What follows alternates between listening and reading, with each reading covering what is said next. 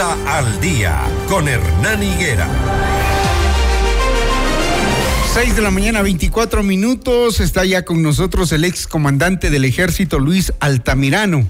General, buenos días, un gusto saludarlo. El Ministerio de Defensa será la institución que coordine con sus pares de Estados Unidos las operaciones combinadas en contra del crimen organizado luego de que la Corte Constitucional emitió dictámenes favorables a dos tratados internacionales en materia de seguridad y defensa.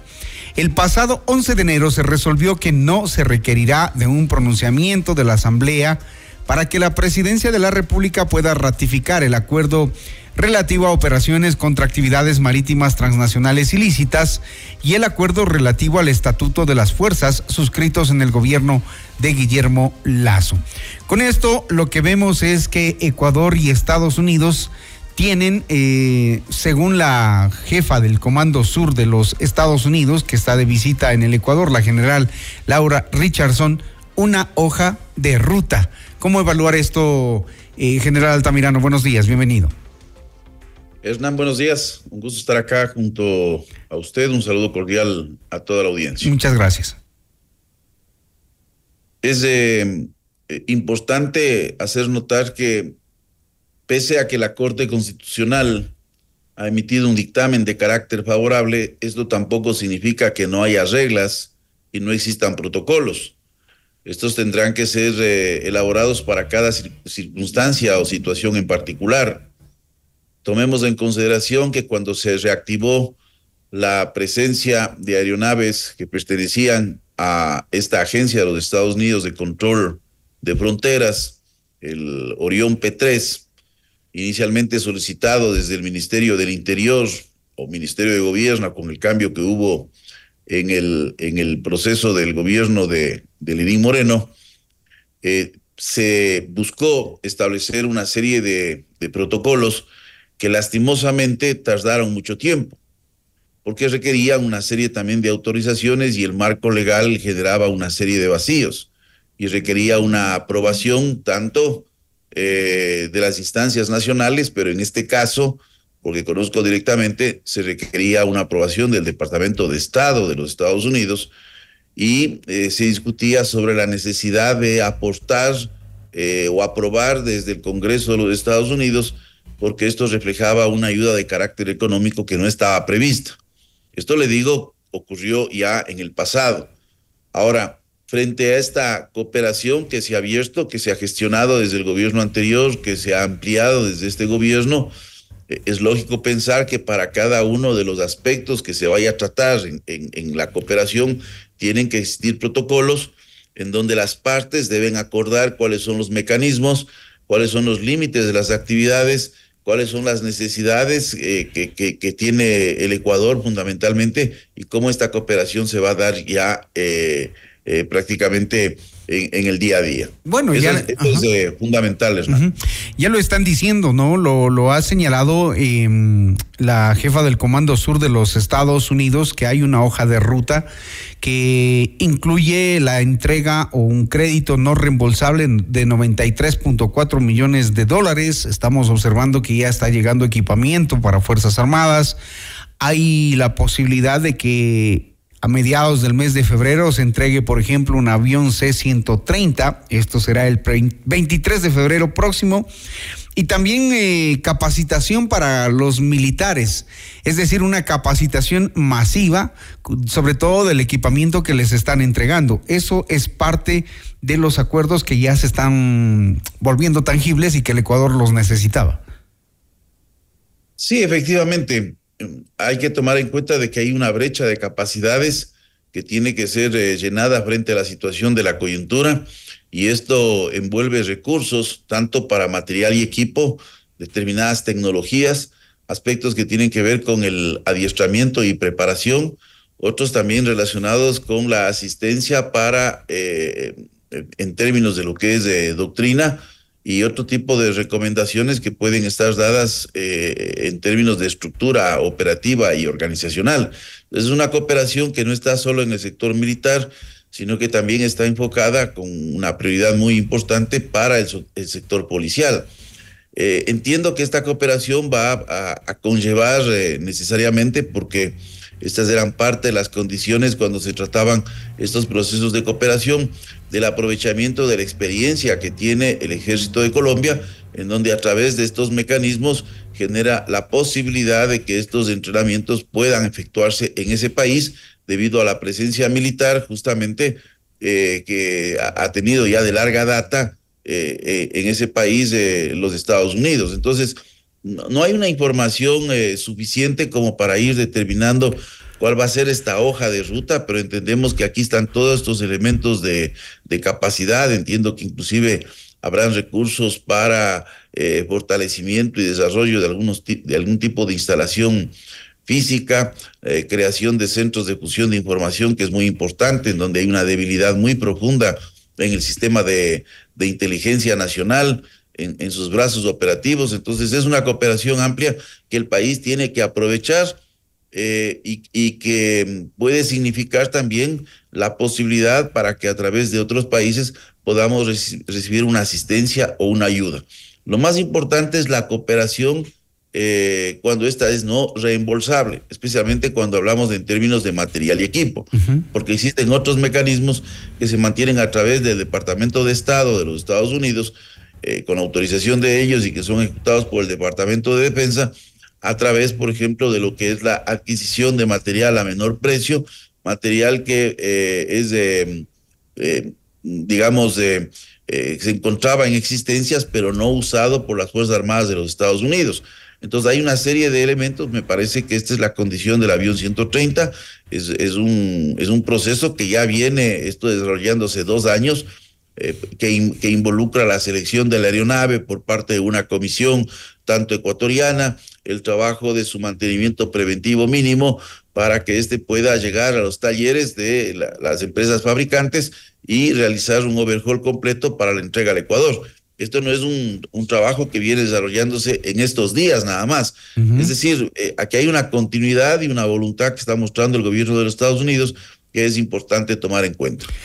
Hablemos de este acuerdo mm, de navegantes, como le han llamado, que permite a las fuerzas de Ecuador estar en buques de Estados Unidos para el control del narcotráfico, sobre todo en el área marítima. La Fuerza de Tarea Conjunta eh, del Comando Sur de los Estados Unidos y la del Ecuador que tienen su sede, perdón, la de Estados Unidos en Key West, en Florida, y desde allá detectan y hacen seguimiento del tráfico ilícito de drogas. Es desde donde se controlaba cuando existía la base de Manta en el, el, el Ecuador. Hoy se acaba de decir que eh, habrá más presencia de Estados Unidos en ese control marítimo y probablemente el, ejército ecuatoriano, la Armada, en este caso la Armada, sería la que pueda eh, integrar esa parte de la vigilancia, sobre todo en los alrededores de la región, por donde hemos visto durante todos estos años salir grandes cantidades de droga. ¿Eso eh, cómo le viene al país? Bueno, es, es importante todo tipo de cooperación. Ahora, hay que tomar en consideración que el 90%, esto es una estimación, del cargamento de droga que sale del país lo hace por vía marítima, pero un 90% de ese 90%, es decir, un equivalente aproximado del 81%, lo hace a través de una contaminación de eh, carga internacional. Entonces ahí tenemos una diferencia de un 19% que sale normalmente por vía marítima a través de lanchas rápidas, normalmente a través de este arco del Pacífico en donde se evita eh, los controles próximos a las zonas eh, costaneras y esto hace mucho más difícil y mucho más costoso el trabajo de exploración aeromarítimo eh, y en términos operativos inclusive con mayores dificultades de detectar la presencia de embarcaciones. Y por otro lado, se utiliza estos sistemas de, de, avionetas eh, en donde existen una gran cantidad de pistas clandestinas, especialmente en la provincia de Manabí. Entonces, hay que atacar todas estas posibilidades de salida de droga. Eh, hay que ir analizando también este, en, este, en esta presión que se está haciendo desde el Estado ecuatoriano con la cooperación internacional, que esto puede modificar los escenarios de este conflicto que estamos viviendo en el mediano plazo y lógicamente en el largo plazo. Entonces hay que trabajar con una visión bastante amplia, porque recordemos que estas estructuras criminales existen porque alguien tiene un objetivo de carácter financiero. Es decir, hay objetivos que son eh, de naturaleza económicos. Tomemos en cuenta que si los costos de producción de la droga aumentan al tener que salir por territorio ecuatoriano, eh, esto es como los lugares de menor resistencia. Las rutas del narcotráfico se van a expandir hacia a través, a través de otros sectores. Entonces, esto lógicamente puede ya generar alertas, por ejemplo, del uso de, la vía amazónica o de emprender nuevos puntos eh, de, salida, especialmente en la costa del Pacífico, en Colombia. Recordemos que la concentración de cultivos está dada tanto hacia la frontera con Venezuela como a la frontera con Ecuador. Este es un proceso que se dio a partir del 2006 de un reasentamiento de cultivos, y le digo el 2016 porque ahí se firma el proceso de paz en Colombia, se retoma en parte, porque tampoco es que Colombia ha, tenido una disminución de niveles de violencia eh, eh, de los que pueda eh, sentirse tranquilos. Recordemos que ellos tienen una tasa de homicidios en el orden de 25 homicidios cada 100 mil habitantes. Recordemos de igual forma que siguen exportando droga, que el crecimiento de cultivos ha llegado a cerca de 240 mil hectáreas, que parte de estas 240 mil hectáreas de las reasentadas son con semilla modificada, es decir, la capacidad de producción es mucho mayor.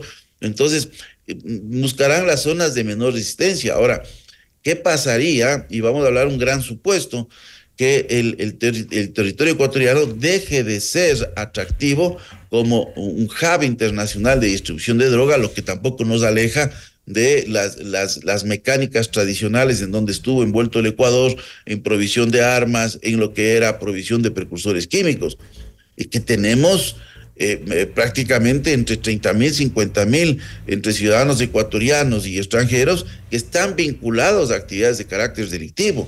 Y esto puede generar una diversificación que se puede traducir en delitos a la propiedad, pero con mayor violencia y eh, eh, volverse una situación de carácter endémico.